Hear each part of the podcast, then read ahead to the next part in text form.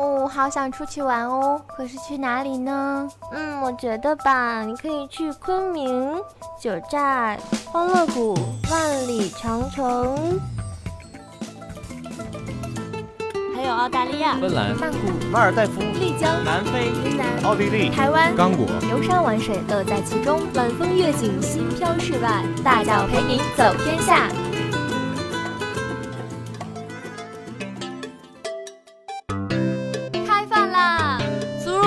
条、桂林米粉、放酱料、黑秋阳、四川的夫妻肺片和麻婆豆腐。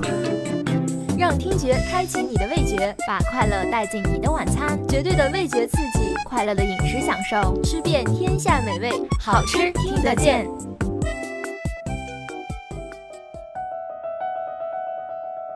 一篇美文如和煦的暖阳，让金色的温暖铺满心田；一本好书似山涧的清泉，让清澈的泉水在心底流淌。阅读改变生活，今天你读书了吗？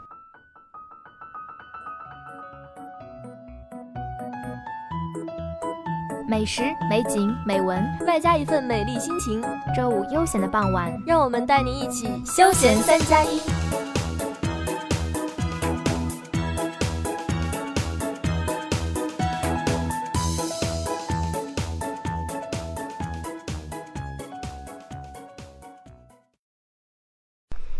今天星期五，休闲我做主。Hello，大家好，我是月帆，我是阿月。之前几期经过了大大小小的城市，讲的都是现代的日式料理。今天呢，就来聊一聊大家印象里的日料的代言词——寿司，顺便对比一下现代的寿司与传统江户料理的区别。小编在日本逗留时期只进过一次寿司店，在银座，所以对真正的日本寿司文化可能不甚了解。拿起菜单就点套餐拼盘。毕竟岛国寿司种类那么多，想一次性多尝试几种。这里先给大家普及一个知识：刺身源于生鱼片，很多人都认为刺身就是生吃的，其实不然。比如我们经常点的北极贝和甜虾，其实都是熟的。这些食材需要在距离陆地很远的野生海域打捞，为了保证食材的新鲜，打捞上来后会用水煮熟。然后迅速冷却到零下三十度以下，保证食材的干净无污染。食用时再进行解冻。另外，蟹类制作的刺身也一般会事先先煮熟，然后再进行分割制作。一些素食刺身也是如此。一般来说，非生刺身都是用水煮或者烘烤的方式稍加加工，为的是保证食物的口感和卫生。不过，加工过的飞生刺身最后都会用冰块冷却，从而制造出一种凛冽的原始口感，这也是刺身所追求的感觉。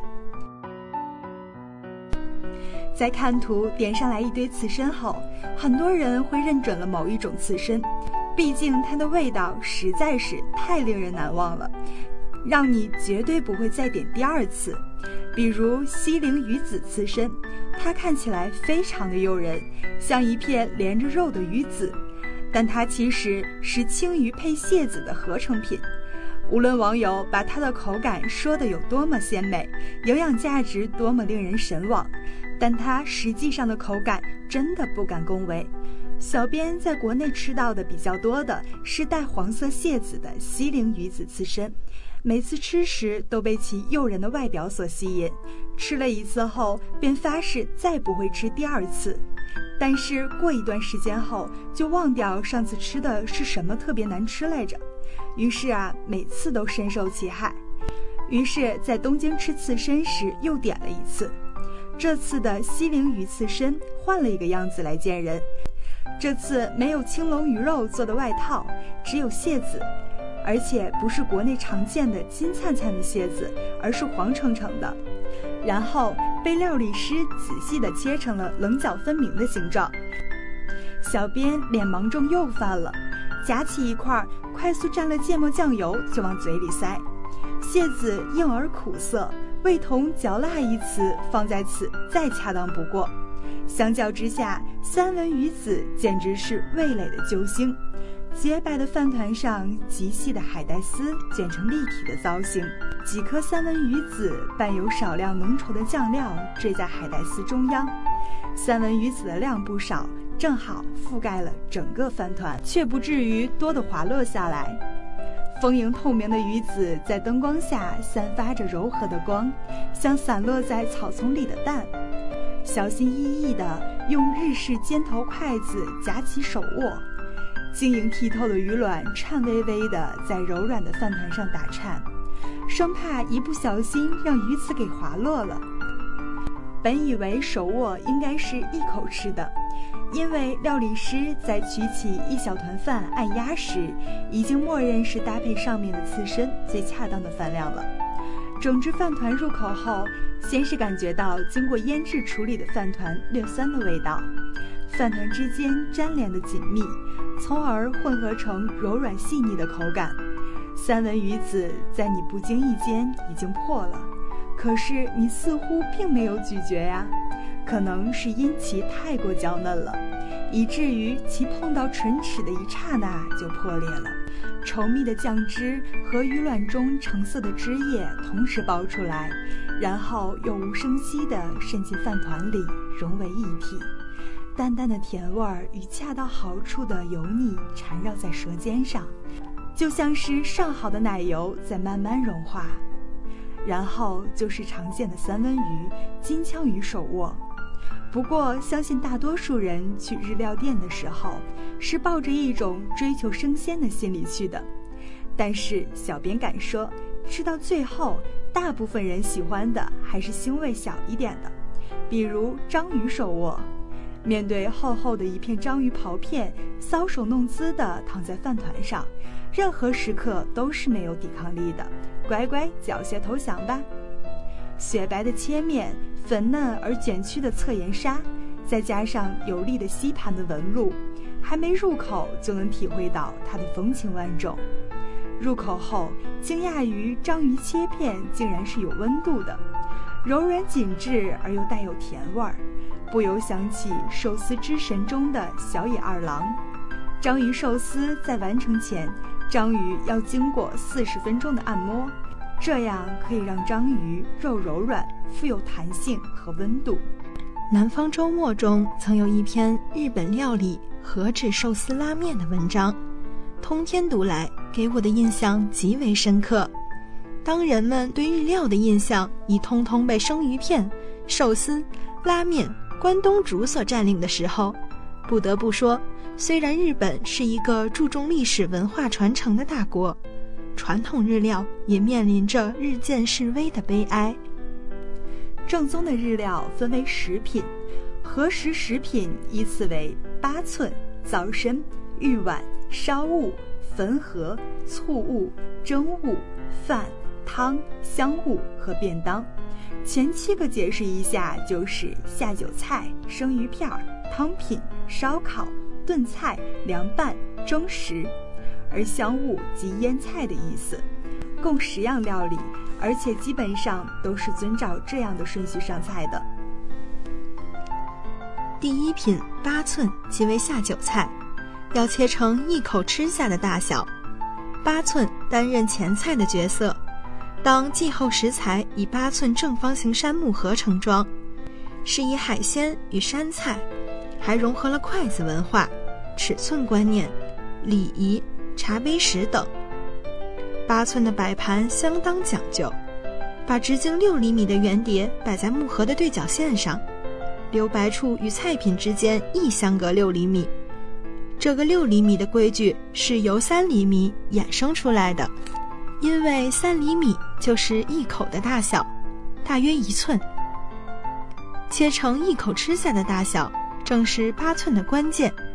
日本料理师入门时，必须将食物切成一寸，直到能凭直觉准确拿捏出八寸的长度。第二品皂参及刺身，皂参和刺身有什么区别呢？一般来说，摆盘华丽的生鱼片叫做皂参，不太看重视觉效果的生鱼片叫做刺身。另外，鱼豆皮、海带、竹笋、马肉等也可以作为刺身。但是能称为灶身的，就肯定是生鱼片了。生鱼片的美味在于鱼本身的新鲜程度，活鱼保鲜技术效果很夸张。料理师会在鱼活蹦乱跳的时候切断它们的脊椎，并立刻插入钢琴弦，再在海水冰中浸泡五分钟，在低温环境下放血。听上去很可怕，却能保持肉质鲜嫩的口感。能让鱼儿都不敢相信自己已经死了。灶身代表着日本独创的最高料理水平，刀法会大大影响料理的风味，这正是做生鱼片的难点。同时，料理之间有着紧密的联系与严谨的逻辑性，料理师必须要熟知海产烹调的等级，最高等级是生鱼片，次高是蒸食。第三等烧烤，第四等煎炸，最后则是炖煮。第三品玉碗即汤品。打开碗盖的瞬间，柴鱼的味道与季节的香气扑面而来，全心全意倾注心血，以辛勤与技艺，让细节臻于完美，将精华凝结在一碗料理中，这就是玉碗。玉碗在日料中属于第二或第三道菜，是用水、昆布、柴鱼萃取高汤和烹调过的当季鱼贝类或蔬菜一同盛入漆器木碗中。春天盛放山椒芽，夏天摆上青柚，秋冬则是黄柚或是生姜，最后盖上盖子，供客人享用。在古代日本。漆器是官家血统的人才能使用的，漆器能让食材在一定时间内保温，又能锁住香气，防水性好，轻便适合手捧，用来盛汤喝是最佳的选择。看起来像海带的昆布是玉碗的关键，主要产地在北海道沿岸，知名品种有真昆布、罗臼昆布、利尻昆布、日高昆布等。其中，利尻昆布香气迷人，风味淡雅，非常适合做味道细腻的玉碗。做柴鱼必须要挑选油脂少的瘦煎鱼，煎鱼又经过繁复的处理步骤，甚至要动用霉菌才能完成制作。高汤的水要用日本特有地理环境所生成的软水，才能萃取真正的美味的日本高汤。第四品烧物及烧烤，烤物在制作时用粗盐或盐盐均匀撒到肉质细腻的鱼肉上，腌制完成后，将鱼穿成游动的水波状，放在炉灶正中，用背长炭灼烤，看着水分蒸发到空气中，鱼微微变得焦黄，便闻见了不可言喻的香气。据说炭火烤文化还是弘法大师空海与遣唐使从中国带回的先进的烧炭技术，传遍日本各地的。炭火烤肉或烤鱼的风味最佳，食材表面快速升温硬化，可以防止内部鲜味流失，确保柔嫩多汁的口感。另外啊，烤鱼还有个小窍门儿，要先烤装盘时朝上的那面，这样烤出来的鱼才更加美观。第五品洋物及油炸物，洋物是完全背离日本料理基础观念的，但却很受外国人的认可。在国外，天罗腹是和寿司齐名的日本料理的代名词，与大多数日料截然不同。天罗腹这类油炸食品本来是中国的烹调方式，花好长时间才融入和食。糖果子传入日本的时候，古代日本人认为它是前所未有的舶来品，只有神明才能享用，于是被当作祭神的点心，象征奢侈神圣。后来随着寺院将斋菜油炸，洋物开始发展。因为天罗腹有点类似于西洋料理中的油炸馅饼，让外国人感觉很亲切。江户时代，小吃摊上的天罗腹随炸随吃，形成独特的文化。天罗腹、荞麦面和寿司从此人气爆棚，人称江户三味。第六品汾河即高汤炖菜，汾河就是炖菜，日语中又称煮物，是日式烹饪的核心。玉碗的高汤是萃取出来的，而煮物的高汤则必须熬煮，这是玉碗与汾河的根本差异。熬煮文化和日本的蔬菜料理密不可分，蔬菜在日语中写作野菜，原指日本有限的几种原生菜品山菜。包括芹菜、土当归、山葵等，经过不断从中国引入、引进、改良、培育，如今蔬菜种类已高达一百六十多种。这些田里栽培的外来品种又称为原菜，包括茄子、南瓜、小黄瓜、大蒜等。僧人从南宋引进的禅宗文化，推广了以蔬菜为主的斋戒料理。与简朴又遵守戒律的儒家精神不谋而合，炖煮也因此发展起来。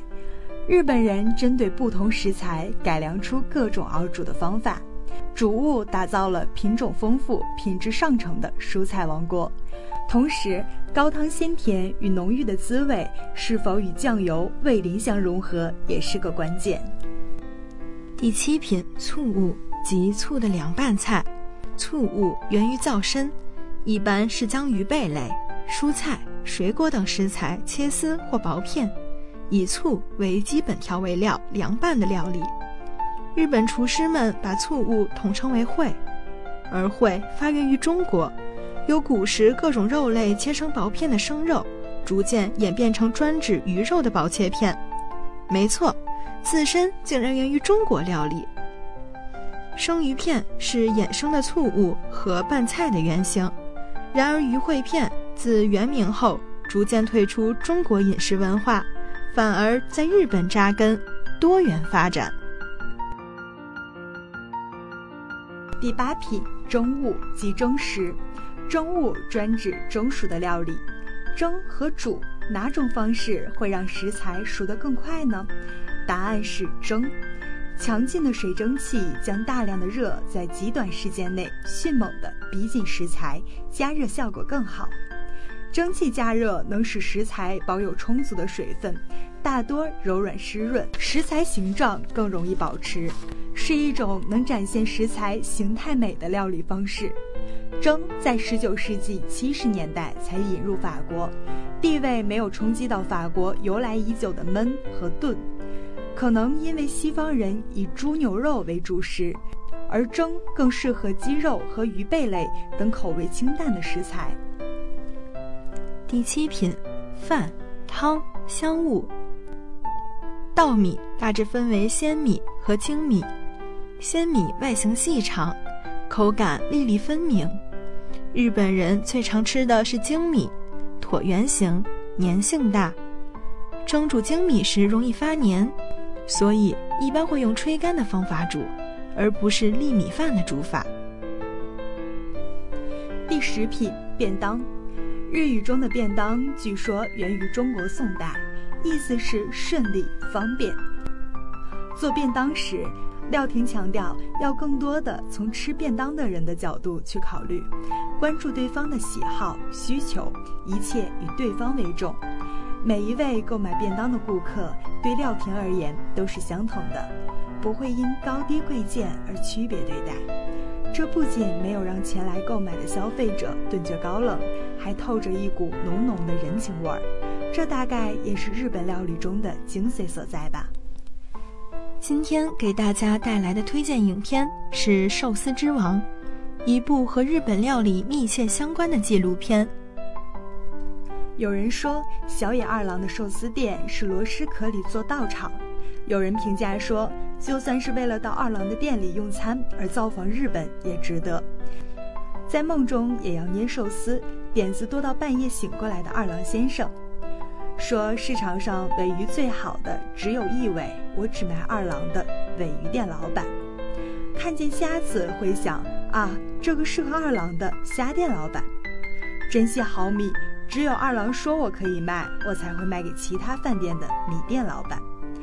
他们的呼吸成为了叙述日常事件的气流，他们的目光也只会被无处不在的细节所不可名状的吸引。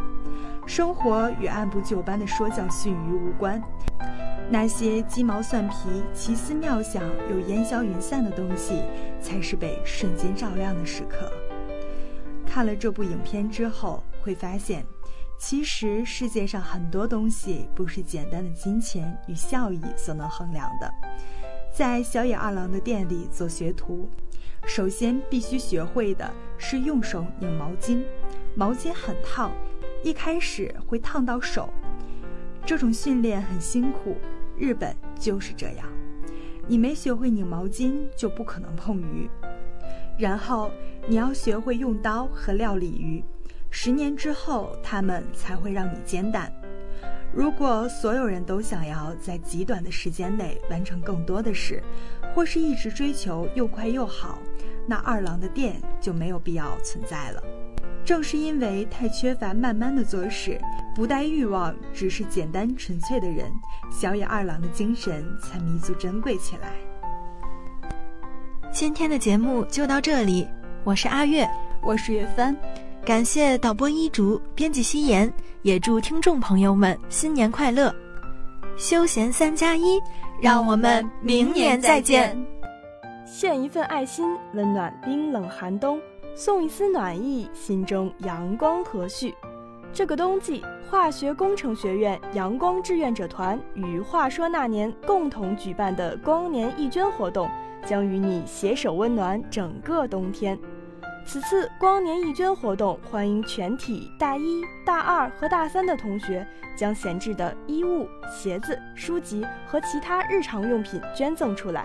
同学们捐赠的物品将被寄到位于内蒙古自治区的科尔沁左翼中旗贫困地区，被赠予贫困村民，给他们的生活提供帮助。